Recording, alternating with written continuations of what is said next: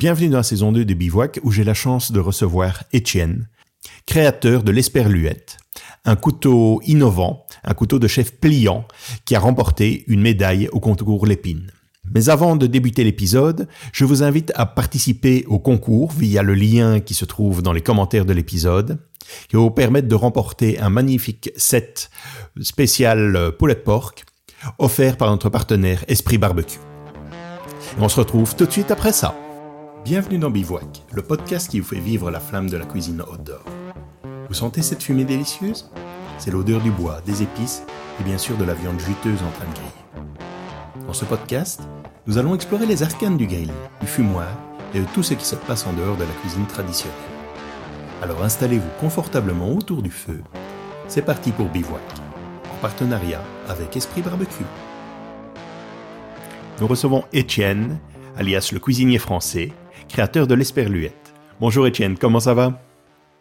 Bonjour Régis, ça va impeccable. Merci beaucoup pour ton invitation. Est-ce que je peux te demander un petit peu de te présenter pour nos auditeurs qui ne te connaissent pas forcément? Bien sûr, avec plaisir. Euh, déjà, je suis ravi de, te rejoindre dans ce podcast. C'est la première fois que je vais m'adresser à, une communauté euh, amoureuse du barbecue. Donc, je suis très très heureux de, parler de ce projet, émerveillé à l'idée d'avoir des retours de, la part de ta communauté. Donc, alors pour me présenter rapidement, Étienne Rosès, voilà, je suis cuisinier de métier. j'ai choisi ce métier après le collège et qui m'a passionné, qui m'a épanoui. Ancien maître restaurateur, c'est-à-dire que j'ai fait mon parcours classique, j'ai fait mes armes dans, la, restauration, l'hôtellerie-restauration. Et puis, euh, je me suis mis à mon compte et euh, j'ai obtenu le label maître restaurateur. Ça veut simplement dire que je suis amoureux des, produits, amoureux de, de, mon métier et que je fais les choses bien, que ce soit dans le respect du client, le respect du produit, etc. Voilà, c'est juste pour dire que la qualité, pour moi, c'est quelque chose de très très important avant avant le business lui-même. Quoi. Donc parcours classique de cuisinier, maître restaurateur et baroudeur, c'est-à-dire que pendant que j'ai fait mes armes, j'ai beaucoup voyagé euh, grâce au grâce à ce métier, ce qu'on appelle saisonnier. C'est ben on fait un petit peu le tour de, de du territoire. Euh, chacun choisit son territoire. Moi, j'ai voulu parcourir un petit peu le monde et je me suis régalé euh, et euh, je me suis épanoui euh, grâce à ce métier en allant visiter le monde. Et de fait de cette activité, eh bien, j'ai toujours rêvé d'avoir ce couteau parfait, en tout cas le couteau parfait pour moi, cuisinier et baroudeur, c'est-à-dire un couteau qui, serait très performant sur une planche, qui serait hyper polyvalent, histoire d'avoir un seul couteau qui puisse faire un maximum de choses, et puis surtout qui soit transportable en toute sécurité, donc pliant, tu vois. Et euh, donc j'ai toujours rêvé d'avoir ce couteau, je l'ai cherché, je l'ai cherché, je l'ai jamais trouvé. Et puis un jour, j'ai craqué, j'ai dit, bah, s'il n'existe pas, qu'à cela ne tienne, je vais l'inventer. Sauf que je suis cuisinier, j'y connais rien dans la forge, etc., dans dans Donc il a fallu que j'aille trouver des ressources pour m'aider à faire ça. Et je suis allé à la rencontre d'un d'un coutelier ingénieux qui s'appelle Patrice, qui habite euh, mmh pas très, qui habitait pas très loin de chez moi, dans l'Aveyron. Et puis ensemble, je lui ai présenté le projet, je lui ai mis un peu tout, tout, tout mon cahier des charges sur la table. Il m'a dit, oulala, là là, effectivement, ton truc, si ça n'existe pas, je, comprends pourquoi ça n'existe pas.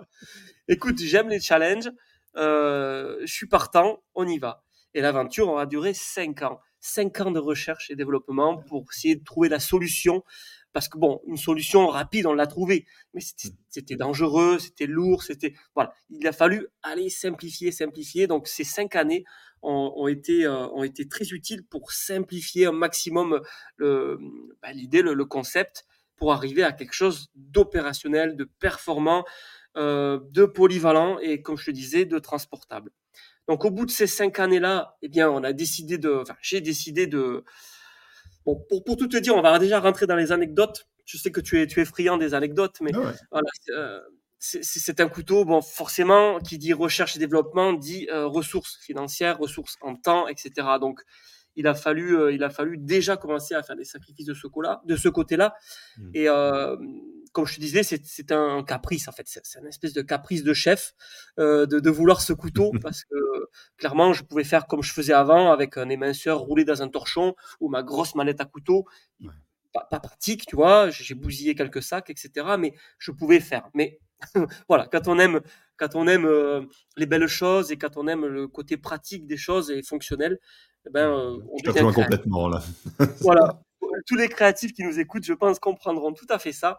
Et qui dit créativité dit ingéniosité, innovation. Et voilà, en fait, c'est très logique la suite. Mais tout ça, ça nous a coûté quand même pas mal d'argent. Et au bout d'un moment, j'ai dit bon, écoute, le Caprice, il coûte un peu cher. Donc, mmh. soit parce qu'on n'avait pas encore la, on n'avait pas encore la solution concrète, soit on abandonne ici, on arrête.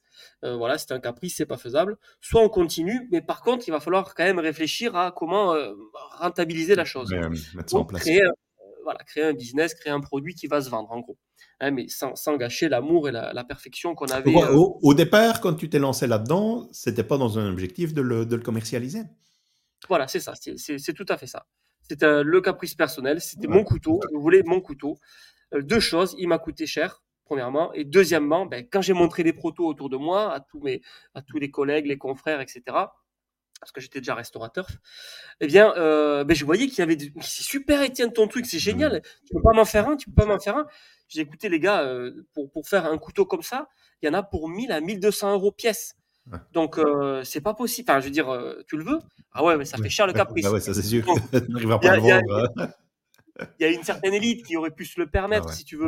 Mais on va dire la, la solution, la, la, vraie, véritable solution quand on, quand on fabrique des produits et qu'on veut réduire les coûts, eh ben, c'est le créer en série tout simplement. Donc, c'est là que j'ai dit, bon, ben, écoute, si on veut faire un business là-dessus, il va falloir qu'on le crée en série. Et c'est là que je me suis rapproché des couteliers tiernois. Parce qu'ils ont des machines, parce qu'ils ont, euh, ils ont de quoi faire des process, on va dire, euh, de, pour, pour même pour la découpe, découpe, euh, il y a des machines pour, pour, pour lustrer, etc. Enfin bref, on gagne énormément de temps. Ça reste un couteau artisanal, donc il n'y a aucune machine qui est capable de le monter. En revanche, on a divisé par trois quasiment le, le, temps de production, donc le coût. Et donc on arrive aujourd'hui à un couteau en dessous de 300 euros et j'en suis très très heureux parce que il est quand même euh, il est quand même complexe. Dans sa simplicité, il y a un mécanisme et ce qui, ce qui impose une, certaine complexité euh, malgré tout. Il n'y a pas cinq éléments à, assembler. Quoi. Mmh. Donc là, euh, je t'ai parlé un petit peu de, du produit. Donc au bout de... Ben, quand, quand, cette, cette, cette idée, on va dire, cette solution est apparue. Je dis, voilà, on veut le vendre, mais pour le vendre, il faut qu'il soit moins cher. Donc, on va, on va, on va, on va le processer, on va créer des process, si tu veux, pour pouvoir le créer en série. Ça, ça reste de l'artisanal, je le répète. Il n'y a pas de machine qui est capable de monter un tel couteau. Ah Donc, partir du moment où j'avais ça en tête, je dis bon, mais il va falloir anticiper cette, euh, cette fabrication, fait cette vente. Et mon côté euh, entrepreneur, comme j'étais restaurateur, puis j'ai entrepris pas mal de choses, je t'en parlerai peut-être plus tard, ben, a fait que ben, voilà, mon cerveau s'est mis en branle pour dire comment faire pour, euh, pour, pour permettre ça. Parce que j'avais déjà ben, lâché tout, tout mon pognon, en fait, tout, pas mal de, de mes réserves dans, dans le R&D. Donc, euh, la seule façon de le pouvoir le mettre en production, c'était d'utiliser ce qu'on appelle le crowdfunding, le, financement mmh. participatif. Et donc, j'ai sollicité, euh, j'ai sollicité le marché euh, par rapport à ça. Mais en amont de ça, et là, je vous donne une petite astuce, on va dire, d'entrepreneur marketing, c'est-à-dire que j'avais déjà dans l'idée de créer cette campagne.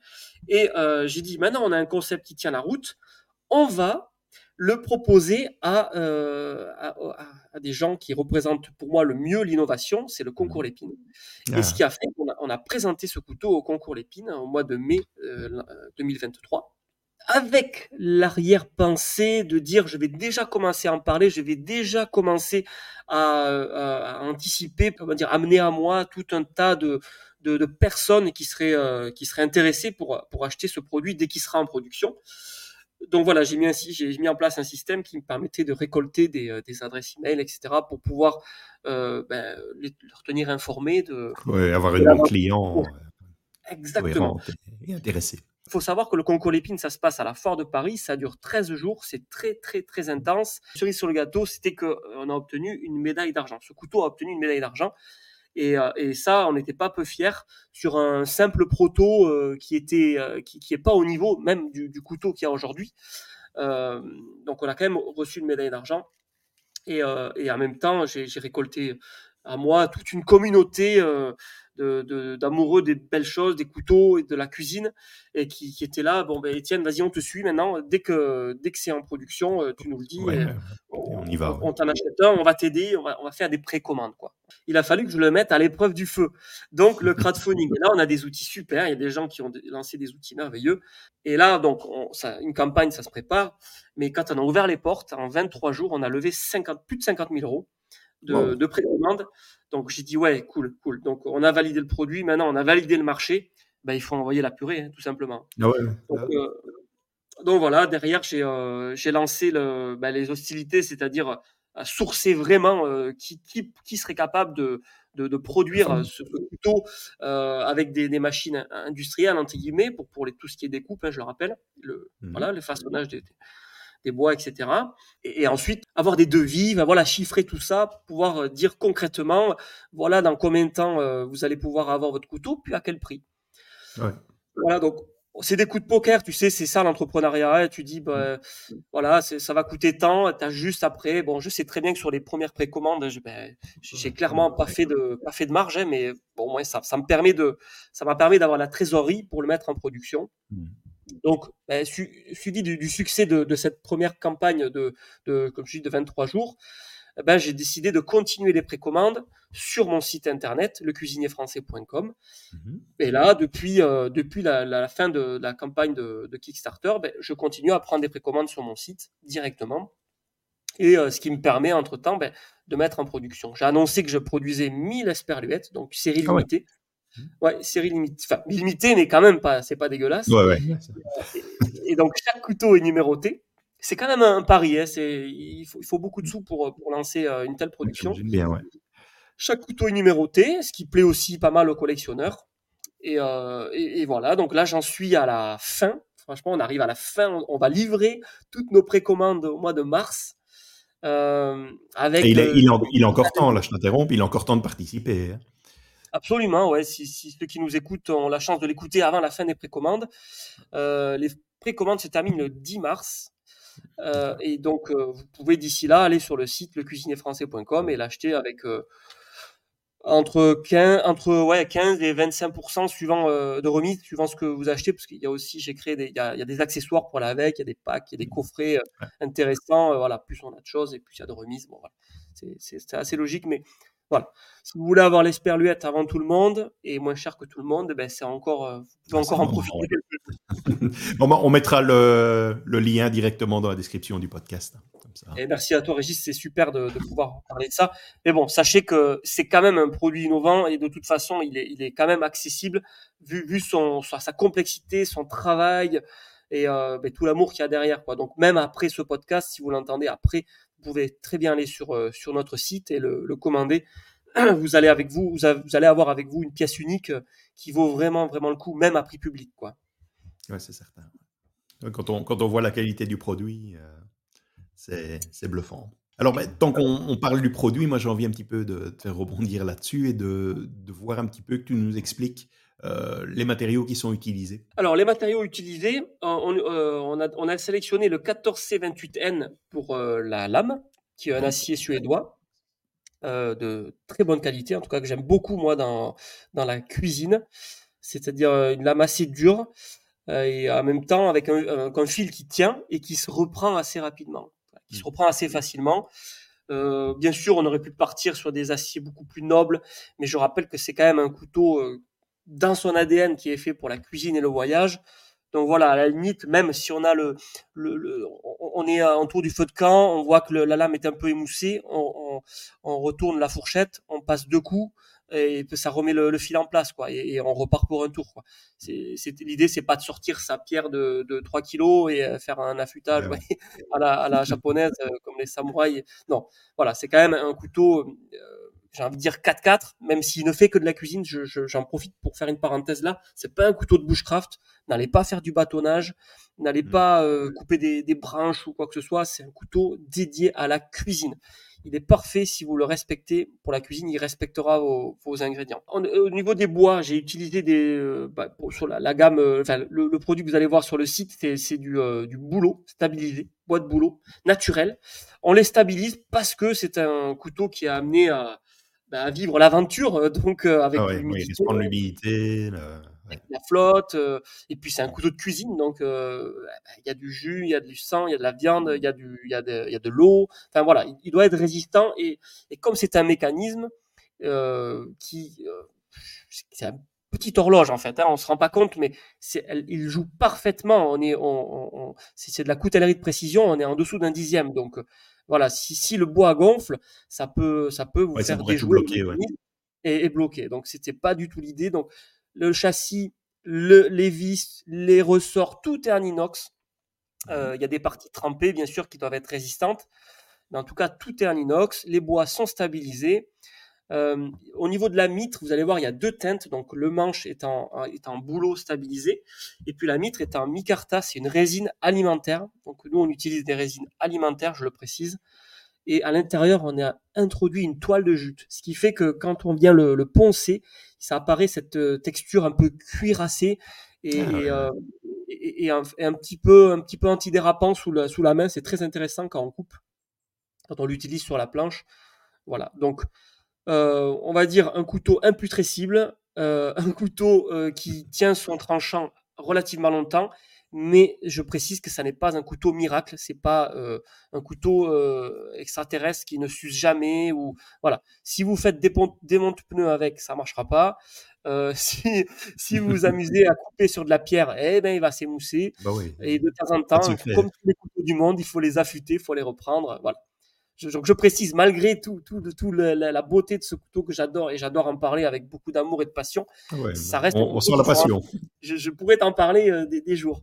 Mais voilà, sachez que si vous le respectez comme un couteau normal, eh bien, euh, il, durera à vie et je pense que vous pourrez le, le, le léguer à vos enfants. Euh, je, je l'espère de tout cœur, en tout cas, que voilà, ce sera un couteau qui va vivre, qui va, qui va faire sa part dans cet univers et dans, dans cette, voilà, avec nous, quoi. Dans, et alors ce challenge du, parce que bon, quelque part c'est un challenge hein, de, de, tenter le, le concours Lépine, euh, ça se passe comment concrètement? Alors concrètement, euh, bah, ça commence par un, dossier de candidature. Tu es reçu ou tu es pas reçu. Tu vois là. Il faut savoir un truc avec le concours Lépine, c'est que tu ne sais rien. Comme ça, ah tu risques pas de, de dire je suis pas content, c'est pas normal. Tu ne sais rien. Donc il y a, y a un règlement de concours et, euh, et, tout ce qui se passe derrière, tu ne sauras rien et tu sais, euh, comment, les, comment dire les, euh, les degrés d'évaluation, etc. Pourquoi on, pourquoi ils sélectionnent un produit, un, dossier par rapport à un autre, on n'en sait rien. Comme ça, tu peux pas râler, c'est comme ça. Et une fois que tu es dedans, c'est la même chose. Tu, donc, tu, en fait, le concours Lépine est intégré dans la Foire de Paris. Tu as mhm. un hall dédié au concours Lépine. Donc, c'est à l'intérieur de la Foire de Paris, mais tu as un hall dédié au concours Lépine. Et dans ce hall de concours Lépine, tu as des inventeurs tu as des, la, session de l'année en cours qui font que là, il y a, il y a je crois, on était à peu près 500 l'an dernier. Euh, donc à exposer sur des stands. Donc c'est accessible au public, c'est-à-dire que tu es, tu peux très bien être un visiteur et voir, ben voilà, euh, qu'est-ce que tu proposes toi, voilà. Bon, je suis en lice pour le concours Lépine, mais voilà, je suis là pour le présenter aussi. Et c'est en ça que je te disais que j'en ai profité pour discuter avec les gens, voir les l'intérêt que ça a suscité, etc. Et là, voilà, petite astuce, si vous voulez lancer un produit et qu'il est innovant, c'est un super, c'est une super euh, rampe. D'aller sur euh, sur un tel un tel salon, même si vous vous gagnez pas de médaille, ben, vous aurez au moins des réponses très claires sur ce que veut le marché, sur ce que ce que vaut votre innovation également. Et euh, donc voilà, c'est un super test en tout cas à faire une fois que tu es dans, ben, dans ces stands-là où tu proposes tes innovations, ben, il y, a des jurys qui passent. Tu sais pas quand. Euh, tu les reconnais parce qu'ils ont un petit écusson euh, sur la poitrine avec écrit euh, concours l'épine, je sais plus quoi. bref, ce sont des examinateurs. Et là, tu as. ils tournent dans le, dans le hall. Dans le grand hall avec les 500 autres inventeurs, grosso modo.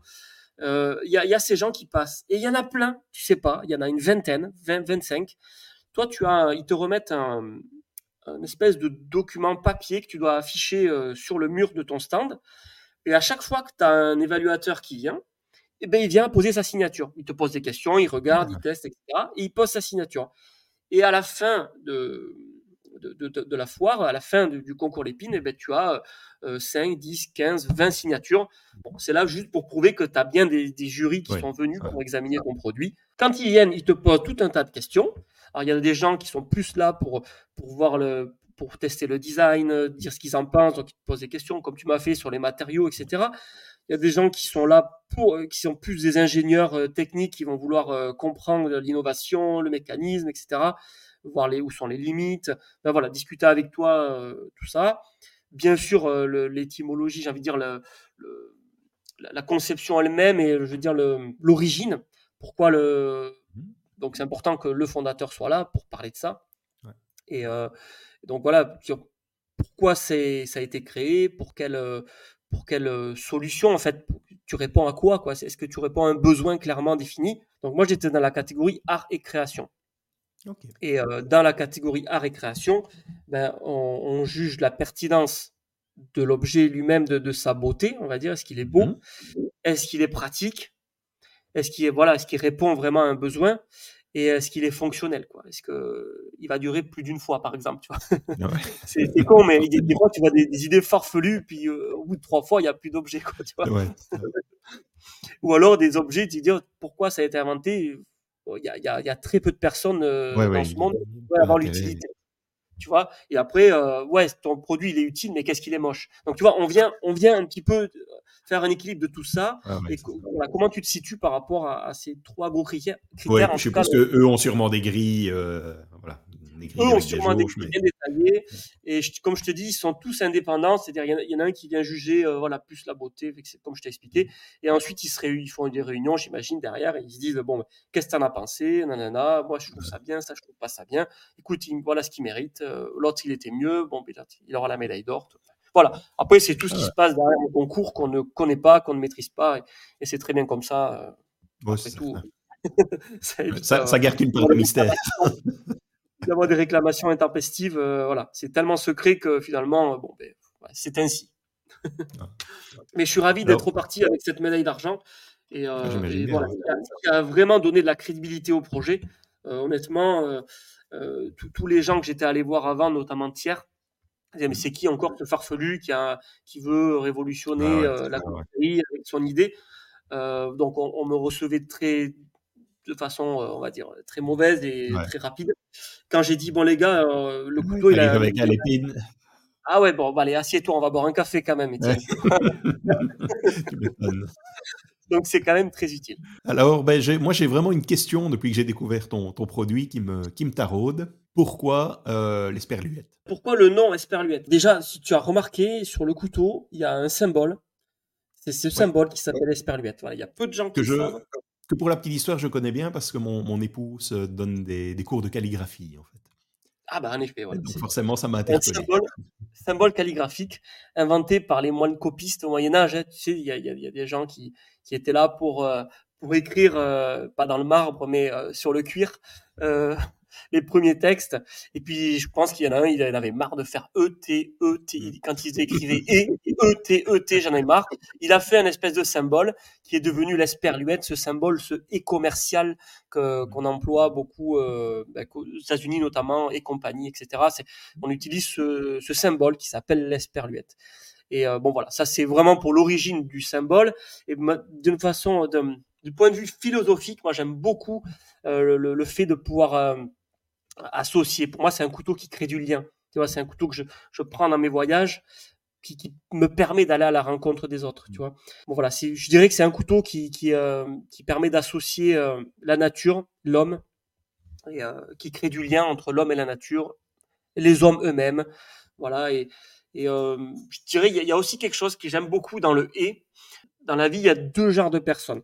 Il y a, y a les gens où tu vas leur parler d'un projet, tu vas leur parler d'un truc on te dit ah oui c'est super, mais est-ce que tu as pensé à ça? Mais est-ce que hmm. c'est pas trop ceci, pas assez cela? Et puis il y a des gens, tu leur parles d'un projet, ils te disent Ah oui, super Et est-ce que tu as pensé à rajouter ça? Et est-ce que tu as pensé à ça? Et est-ce que tu as pensé à ça? Et moi, tu vois, je suis plus de cette vie où on rajoute des choses, où on, voilà, où on peut, euh, on peut euh, voilà, ajouter tout ce que l'on veut, euh, tout ce que l'on rêve. Tu vois? Un, peu ta philosophie de, de vie.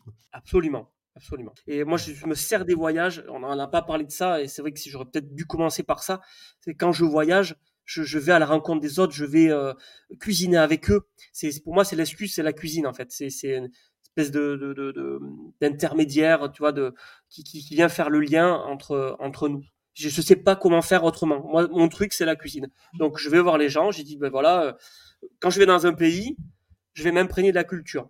Je, je donc, qu'est-ce que je fais? Le premier endroit où on voit la culture des hommes, des autochtones, c'est le marché artisanal, c'est le marché des producteurs, c'est euh, les producteurs eux-mêmes. Donc, on va sur un marché, on regarde un peu ça, on sniffe, on touche, euh, et on discute avec les producteurs, on discute avec les gens. Et 9 fois sur 10, je finis chez quelqu'un.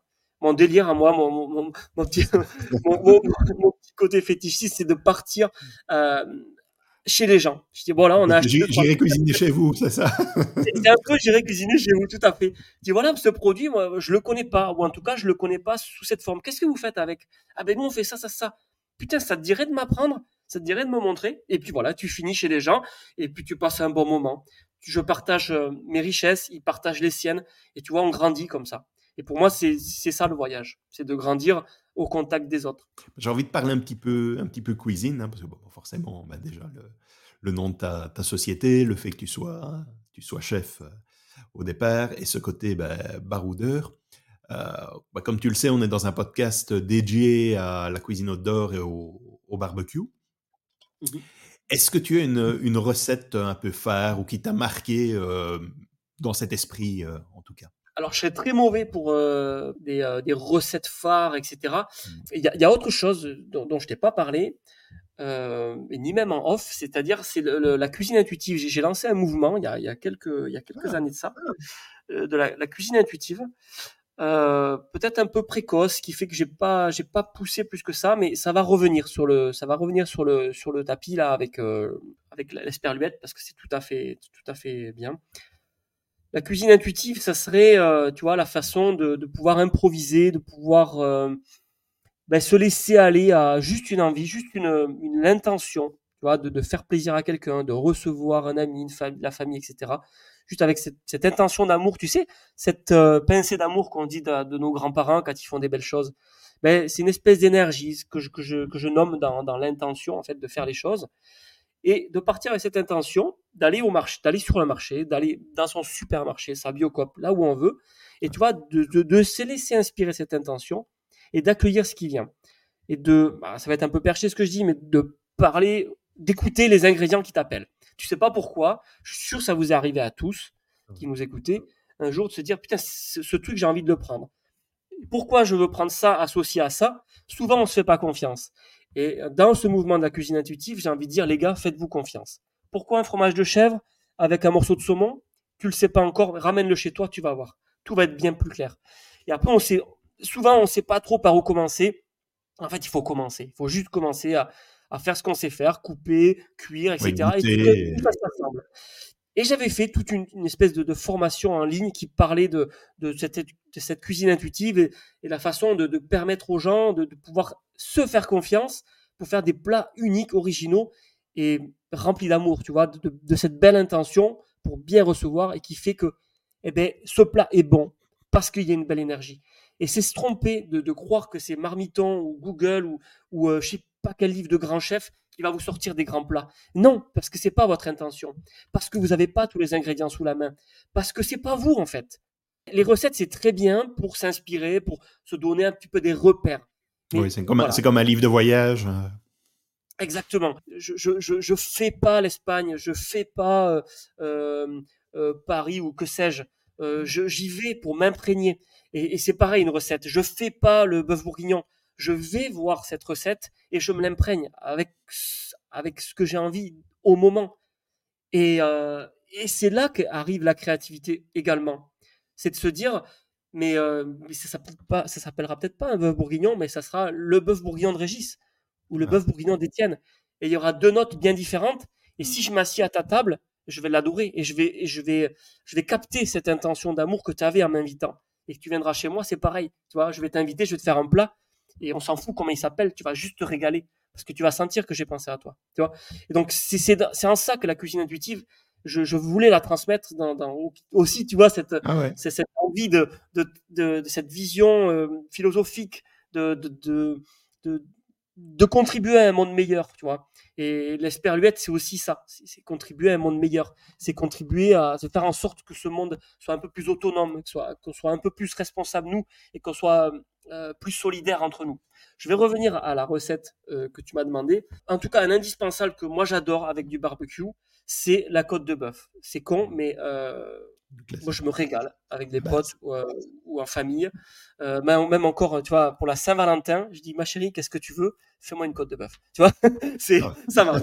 ça marche toujours. J'ai un bon boucher sur mon marché qui élève lui-même les, ses bêtes. Donc, je peux te dire qu'on a de la très, très bonne cam. Donc, un, un incontournable, je te dirais la côte de bœuf. Maintenant, si tu veux euh, que je te fasse transparaître un petit peu ma, créativité, je te dirais la dernière, euh, la dernière création euh, que, j'ai faite en invitant des potes. j'ai un ami qui habite maintenant depuis quelques années aux, États-Unis au Texas, il est toujours content quand il vient. Ben, je lui fais un petit peu les produits, les produits de chez nous. Et moi, je suis quand même du Sud-Ouest, et il aime beaucoup les, produits du Sud-Ouest. Et bon, je vais te parler de cette dernière création c'était un. Euh, j'ai fait du canard. Et je vais déjà te, euh, dire quel outil j'utilise. Parce que euh, j'ai toujours été fan du Weber. Le Weber classique avec le couvercle. Ah, et puis un jour, j'ai vu, j'ai pris connaissance des Kamado. Et quand j'ai déménagé, quand j'ai déménagé du sud-ouest en Savoie, parce que maintenant j'habite en Savoie, eh ben dans le, parce que c'est quand même pas donné, dans le crédit de la maison, j'ai dit au banquier, on va faire une petite ligne. et, je m'en suis mis pour, je crois, 3000 balles de barbecue. Ah ouais. Euh, ouais donc, euh, donc bon, bah, tu le sens pas, hein, sur 15 ans, tu le sens pas, quoi. Bah euh, mais voilà, j'ai rajouté cette petite ligne et j'ai mon Kamado et je m'en sers pas tous les jours, mais presque. Et avec ce Kamado, je fais des choses extraordinaires. Et donc, dans ces amis-là, tu vois, je, quand, je, quand je me connecte à mes invités, je me connecte à mes invités et j'en déduis ce que je vais cuisiner. Et ce jour-là, j'avais envie de faire un canard. Et dans ces invités-là, il y a un ami qui, qui est d'origine qui est d'origine asiatique. Et je me suis dit tiens, on va associer le, le canard et l'asiatique. Tu vas me dire bon ouais, pas fou, pas fou. Mais euh, parce que c'est voilà le canard laqué. Donc forcément, ça m'est venu. Canard laqué, euh, tu vois, canard la pékinoise. Voilà comment comment euh, faire plaisir à mon pote américain qui, qui adore les produits sud-ouest et jouer un petit peu avec l'identité d'un des copains aussi qui était là, euh, qui est d'origine asiatique. Et je me suis dit, et il y, avait des femmes. Et qui dit femme dit, alors ça va rien à voir avec le. Et c'est là que ça va être choquant. Par... ça va être choquant par rapport à... au canard. Tu dirais quoi, Régis, avec ton. Je ne prendrai pas le risque. Je ne pas jouer à ça avec un Belge, parce que ça va partir très loin. Non, qui dit femme dit chocolat, Régis. C'est tout. Et alors maintenant, ah comment faire pour fusionner ça? Comment faire pour fusionner Et tu vois, et c'est là le délire de la cuisine intuitive, de la créativité. Et je me régale en fait, juste de, de créer comme ça. Je dis, je veux faire du canard avec une, euh, un état d'esprit un peu asiatique et du chocolat. Pourtant, sur le papier, euh, on miserait pas un copec.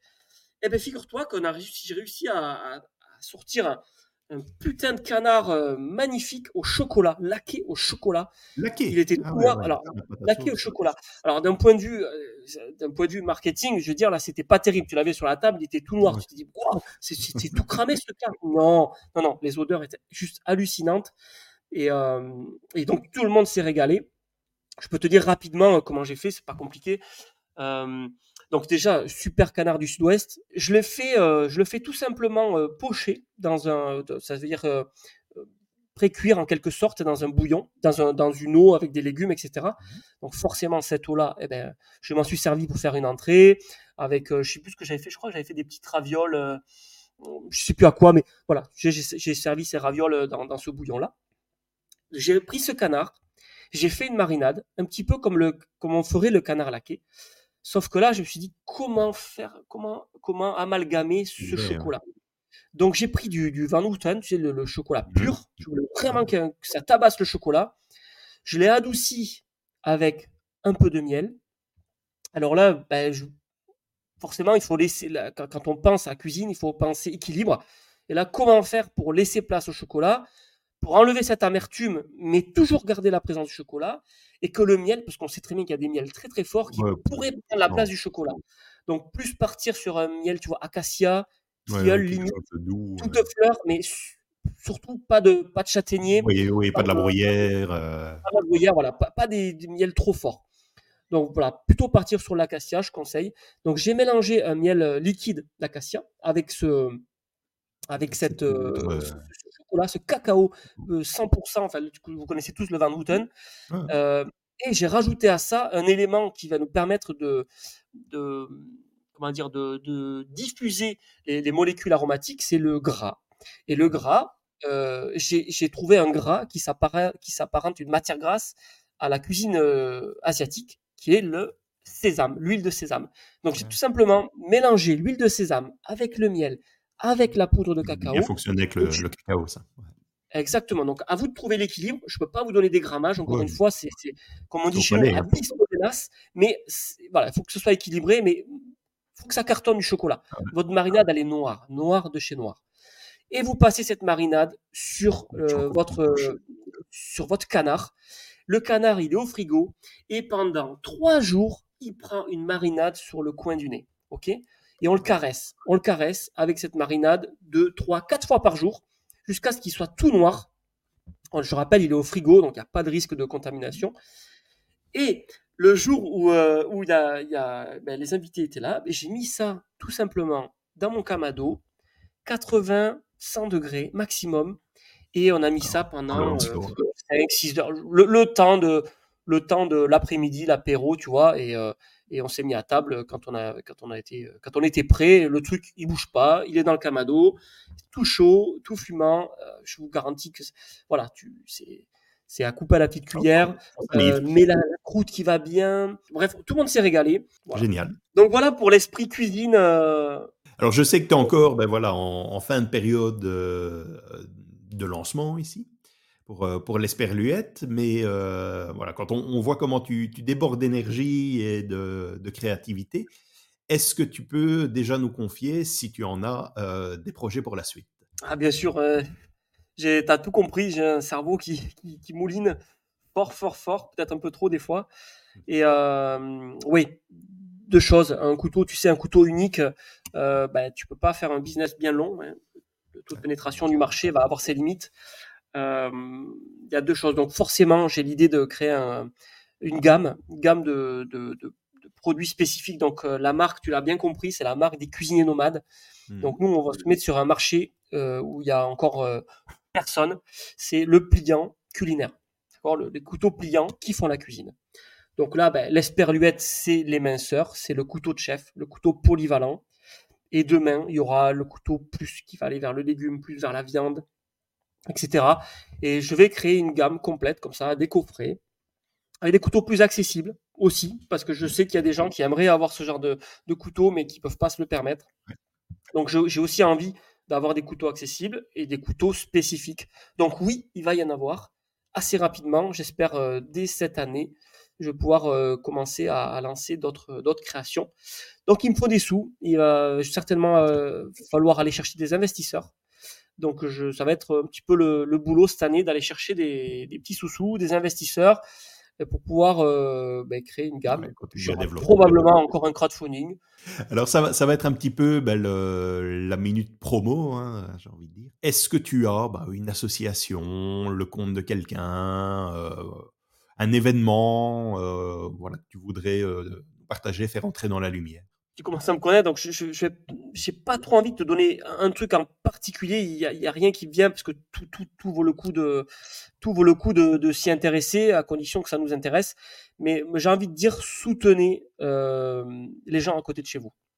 Tu vois, moi je soutiens les gens à côté de chez moi. Toi, tu vas faire de même au Portugal ou quand tu rentres chez toi euh, dans, ta famille euh, en Belgique. Bref, le local.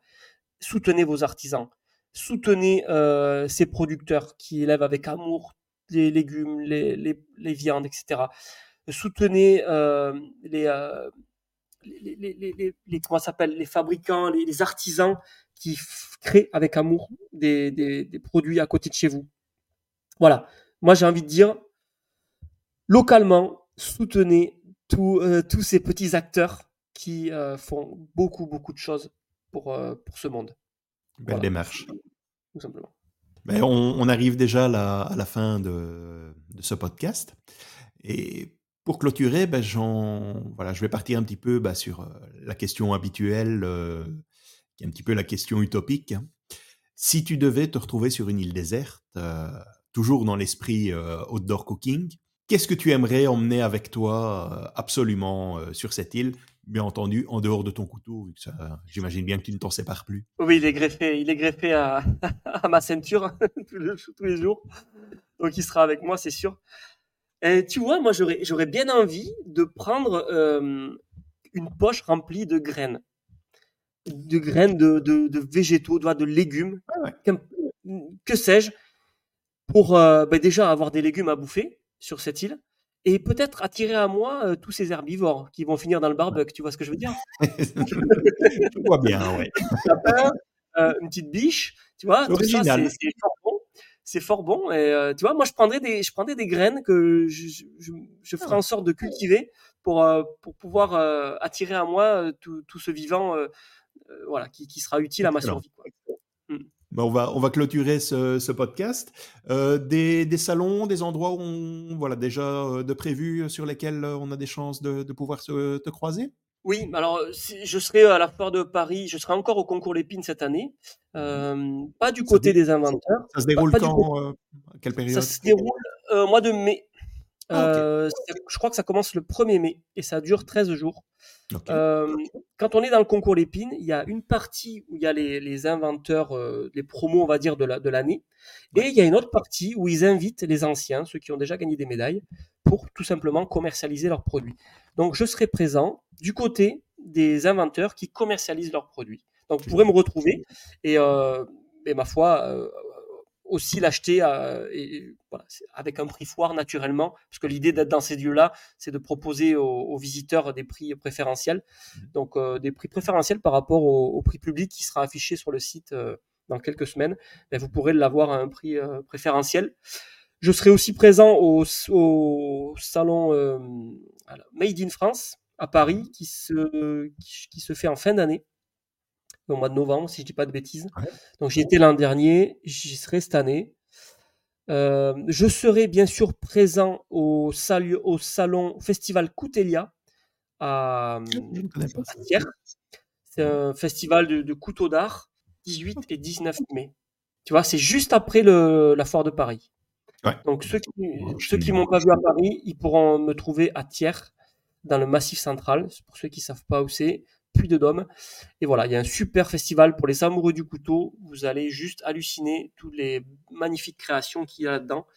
C'est euh, dangereux d'aller là. Ah oui, ouais, il faut prévenir le banquier, ouais. Ça. bon, bah écoute, euh, Étienne, un grand merci d'avoir participé euh, à ce premier épisode de la saison. Et je te souhaite une, une belle continuation dans, dans ce beau projet et de, de faire découvrir un maximum de personnes ce, ce super produit. Merci à toi, Régis, de m'avoir invité. Ça m'a fait grand plaisir d'être sur, cette- sur ton émission. Euh, J'adore ce que tu fais. Continue à, à œuvrer, à faire connaître euh, le- ce, ce monde-là de la cuisine en plein air. Euh, hâte d'avoir les retours de, de ta communauté. Voilà, qu'est-ce que vous en pensez euh, de ce couteau, de cette philosophie, de cet état d'esprit de, de cuisine, etc. Voilà. N'hésitez Je pas, hein, fais je fais la petite parenthèse, n'hésitez pas à nous mettre tout ça en commentaire. euh, voilà. Faites-nous un retour. Voilà, des commentaires. Nickel. Les réseaux sociaux, euh, du côté de Régis, du côté de- du cuisinier français, ben, c'est le cuisinier français. Je pense que si vous êtes déterminé, vous allez me trouver. bon, de toute façon, le site, vous l'avez. hein. Euh, Voilà, c'est moi qui réponds aux mails. Voilà. Petite entreprise artisanale, donc euh, voilà, je réponds à tous les mails. Vous, si vous avez euh, quelque chose sur le cœur, dites-le. Voilà, je prends tout. C'est c'est toujours riche d'enseignements. Et euh, voilà, j'espère vous rencontrer euh, sur un salon. Régis, pareillement. J'espère qu'on va se faire une bouffe, un de ces quatre. Et, On va euh, trouver. je voyage quand même, donc on essaiera de, de se télescoper à un moment. avec grand plaisir. Allez, une belle journée à toi. Salut. Salut Régis, salut à tous.